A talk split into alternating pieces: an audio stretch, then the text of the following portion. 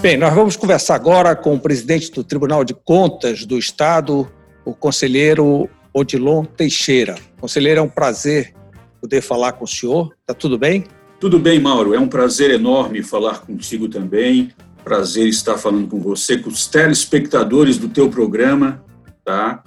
É, e é uma satisfação muito grande poder conversar com você no teu programa sobre as atividades do Tribunal de Contas e como nós, no Tribunal de Contas, estamos reagindo a esse período excepcional em que estamos vivendo no contexto atual.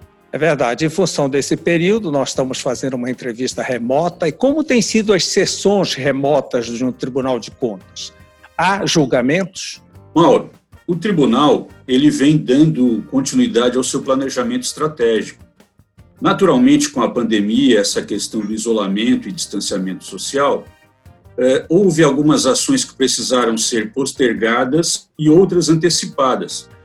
É, nós estamos aí com um projeto de implementação do nosso processo eletrônico que teve que ser adiado um pouquinho lá para julho, agosto, talvez tenhamos ele, com ele já rodando de, efetivamente no tribunal. E nós íamos instalar as sessões virtuais a partir daquele momento, um passo por vez.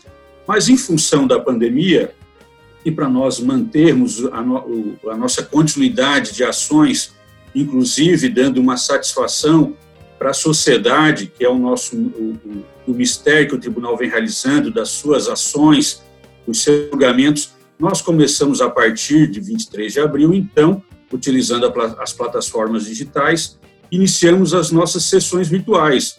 A, é, e elas vêm funcionando muito bem. Estamos já no mês de maio, todas foram é, por videoconferência de forma virtual. Mas com pauta normal, presidente, inclusive com julgamentos? Olha só, é, é, veja bem, nós modificamos o regimento possibilitando, inclusive, que haja sustentações orais. Tá?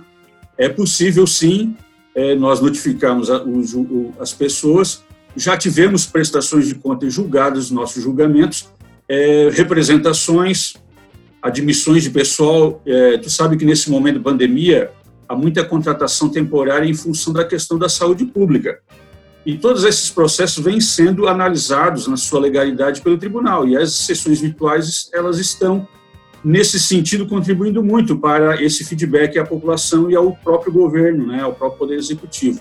É possível, sim, te garanto, é, realizar julgamentos com tranquilidade com sustentações orais também. Ainda não tivemos, mas é, está previsto agora para o mês de junho iniciarmos algumas, alguns julgamentos. Notificamos alguns casos, mas ah, é, não houve iniciativa de, de, gestores em fazer ainda sustentação oral nas nossas sessões virtuais. Isso é depende que... muito. Pois é não. um ônus né, de quem se defende, né, um ônus daquele que deseja se manifestar. Presidente, quando é que o tribunal retorna com a sua atividade presencial? Olha, Mauro, a partir do, de, dessa verificando a evolução aí das autoridades sanitárias em relação à abertura, inclusive econômica, da pandemia, eu vejo uma, uma grande responsabilidade. Nós precisamos acelerar, contudo, com o pé no freio, né?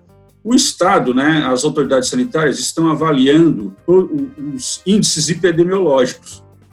E na última sessão ordinária, virtual, dia 4 de junho, nós, o plenário, né, uma ampla discussão que já vinha há duas semanas eh, nós travando essa, esse debate, nós entendemos nesse primeiro momento, eh, se mantiver os índices epidemiológicos e for possível, o nosso retorno gradual, Mauro, a partir de julho, eh, dia 6 de julho. A partir do dia 1 as chefias, os secretários, os diretores, os coordenadores, eles retornam justamente para organizar e planejar esse retorno, porque é preciso manter um distanciamento dentro das salas, é, se não for possível, vamos continuar trabalhando com revezamento.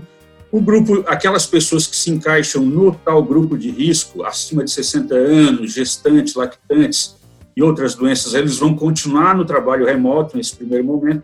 Então, com toda a responsabilidade, e nesse período, Mauro, nós vamos providenciar uh, toda a higienização do tribunal, a desinfecção, para que nós podamos, possamos retornar com toda a cautela e segurança possível a partir de 6 de julho.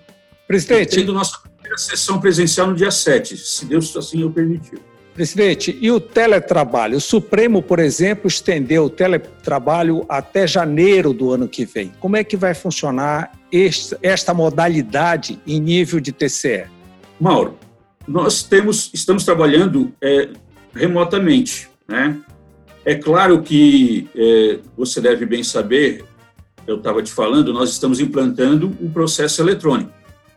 Então, nossos processos, na sua grande maioria, quase praticamente todos, são ainda físicos. Né?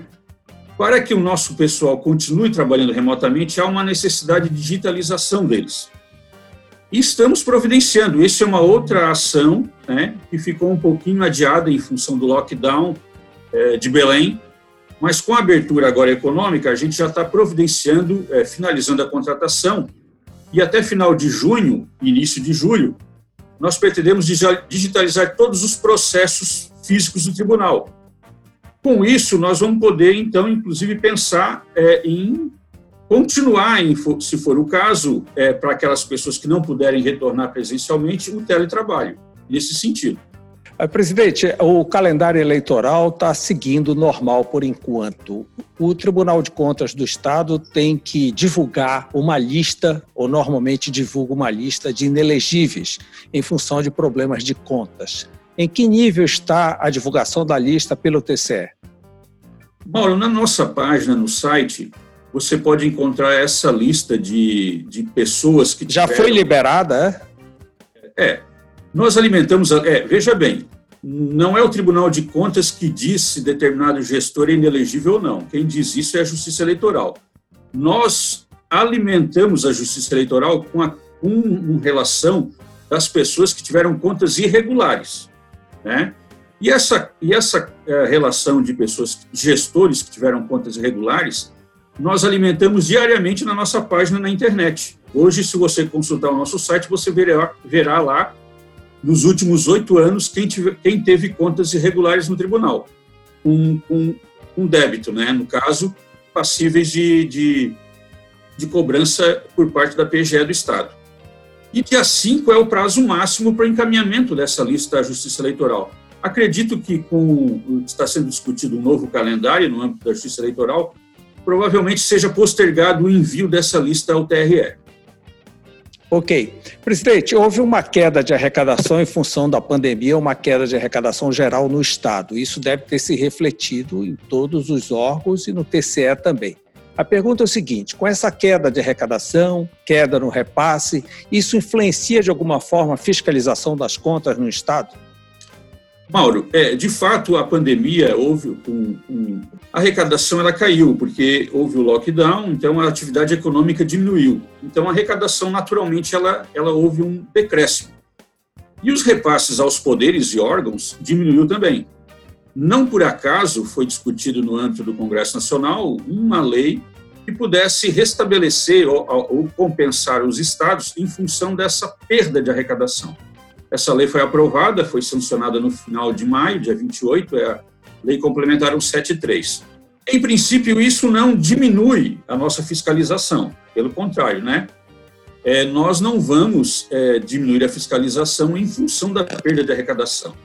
A perda de arrecadação, o que pode gerar é, eventualmente, é um ou outro serviço do tribunal, principalmente a, a nossa maior despesa, maior é a folha de pagamento. Né? Então, poderemos e teremos que, em algum momento, equalizar a folha por conta disso, se for necessário. Acredito que até o final do ano, né, a, a, com a abertura já econômica e com essas colaborações do governo federal para com o Estado, os repasses sejam restabelecidos e tudo volte à normalidade. Você tocou nas fiscalizações. As fiscalizações elas vêm sendo feitas de forma remota. Nós temos um plano anual de fiscalização ele é baseado em critérios de relevância, materialidade e risco. Em função da pandemia, naturalmente, muitas dessas contratações por conta da Covid, né, em, em combate à Covid, elas caíram nessa nosso critério, nessa nossa matriz de risco e serão verificadas. Temos um plano estratégico e próprio de fiscalização para questões da Covid, como, por exemplo, o, vamos fiscalizar os hospitais de campanha, o Hospital de Castanhal, essa questão também dos respiradores pulmonares, inclusive a, o plenário aprovou uma inspeção extraordinária a respeito desse assunto, está na fase de coleta de documentos, tenho já vários documentos, e, e logo, logo já teremos um relatório técnico em relação da matéria. Além dessas questões, Mauro, entram no tribunal diariamente tá, representações de várias é, é, autoridades elencando possíveis indícios ou não, eventuais irregularidades, ilegalidades em relação a várias contratações. E o tribunal, a cada representação dessa admitida, ele realiza uma inspeção específica. Nesse aspecto, o Ministério Público de Contas, que oficia perante o Tribunal de Contas, é um grande parceiro. Né? Ele tem entrado com várias representações. Ele tem. É, é preciso dizer aqui, Mauro, para ti, que o nosso tribunal é, no tocante à pandemia, nós participamos, juntamente com procuradores do Ministério Público de Contas, do grupo criado pelo próprio governador para acompanhar todas as despesas da, em relação ao combate à Covid. É, nesse grupo, o, o, nós temos um servidor e procuradores do Ministério Público de Contas. Nós colaboramos no sentido de disseminar as melhores práticas, recomendar as melhores práticas e colaborar no sentido de evitar erros antes mesmo que eles ocorram por parte da administração. Então, a fiscalização, Mauro, ela não sofrerá prejuízo com a queda de arrecadação. Nós, eventualmente, teremos que trabalhar administrativamente como vamos equalizar, talvez, é, de forma administrativa, a realização das nossas despesas. Mas a nossa fiscalização em si não terá prejuízo. Ok? Concurso público, presidente, foi estendido a validade do último concurso. O senhor imagina que ainda este ano poderá convocar, nomear? Como é que vai acontecer? Então, Mauro, nós conversamos sobre a queda de arrecadação. Precisamos é, equalizar despesas. É justamente não é verdade? isso. é, teve, é, por conta da queda de arrecadação, como eu falei para ti, é, houve uma lei complementar de ajuda financeira aos estados, a lei complementar 173 se você analisar o teor dessa lei complementar, no artigo 8 há várias proibições, tá? Isso não, não, não significa que eles não, não, não deverão ser contratados, o pessoal do concurso. Mas parece que há um período ali de restrição. Eu já pedi para. Eu estou provocando a minha procuradoria dentro do tribunal, o meu setor jurídico, para me dar um parecer o que ocorre, inclusive analisando o artigo 10 dessa lei, é que esse concurso ele deverá ser necessariamente prorrogado. Ele fica suspenso e as contratações não se realizarão mais neste ano. Elas se postergarão com a suspensão no tempo. Pro, pra, acredito para o primeiro semestre do ano, do ano que vem. Mas isso ainda está em análise jurídica, tá? É, é possível também que o Estado venha, é, ele próprio, porque há interesse também do Poder Executivo e de outros poderes, suspender todos os concursos no âmbito estadual por uma lei da própria LEPA. Então é preciso que os candidatos fiquem atentos a isso, não serão prejudicados. Porém, é, eles precisam ter uma certa paciência, porque o Estado, a administração pública como um todo, vem passando por alguns percalços que necessitam equalizações, né? De ordem financeira e de ordem administrativa, inclusive por questões legais, recenti, recentemente determinadas pelo nosso Congresso Nacional. Presidente, o senhor passou agora por uma experiência inédita, que é dirigir um poder, um órgão da envergadura do TCE num período de pandemia. O senhor poderia dizer para nós como é que funcionou essa experiência? O que é que o senhor tira de bom legado desse período?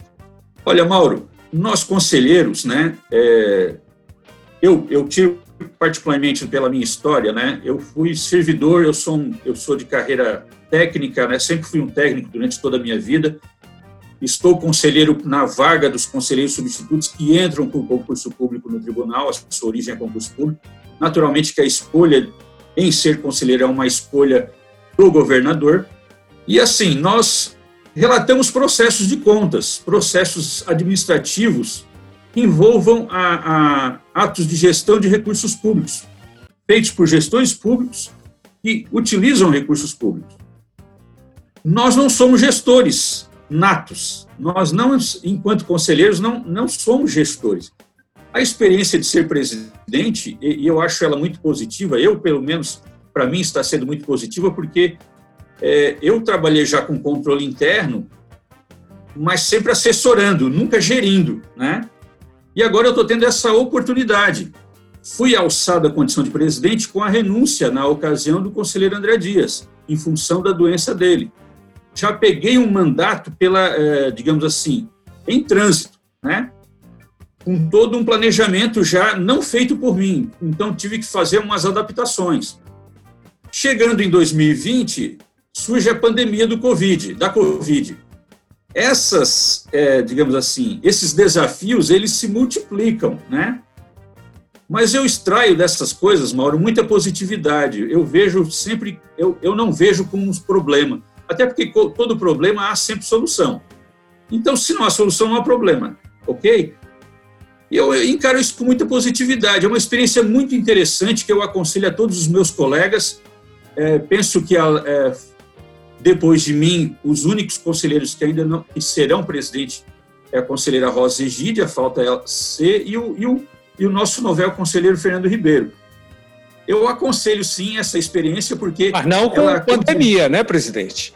Não, claro, Mauro, claro, sem dúvida. Não desejo isso para nenhum dos meus colegas, aliás, para gestor nenhum. Dá muito trabalho, Mauro. É verdade, eu imagino. Mauro, todo, todo, dia eu atendo e-mail, fico no, atendo WhatsApp, é, eu, eu, assino ofícios digitalmente, vários ofícios por dia, é, respondo a, a, questões que a PGE levanta, é, fiscalizações, representações pedindo cautelares dentro do tribunal sobre procedimentos licitatórios que a presidência tem que se manifestar, já que é um momento de urgência, a gente não está dentro de uma normalidade com relatores específicos. Isso tudo envolve bastante trabalho, querendo ou não. Mas a experiência é muito interessante, a experiência é muito interessante, como eu estava te falando. Né? Porque nós. Oi. Pois não, pois não, pode concluir. É, porque nós, querendo ou não, isso nos ajuda, quando nós estivermos analisando contas de outros gestores, a entender um pouquinho a experiência deles. Não é fácil gerir a coisa pública, Mauro. É verdade. Não é fácil, não. Tem que colocar a mão na massa para poder depois cobrar uma massa melhor, não é isso, presidente? Justamente, eu concordo com você. Olha, é? Eu lhe parabenizo pela sua gestão, parabenizo pela atuação do tribunal, agradeço essa entrevista nesse momento, que é muito importante, de esclarecimento para toda a nossa comunidade. Muito obrigado e boa noite. Boa noite, Mário. Eu agradeço, desejo aí uma boa noite aos teus telespectadores. É um prazer enorme falar com você aqui no teu programa.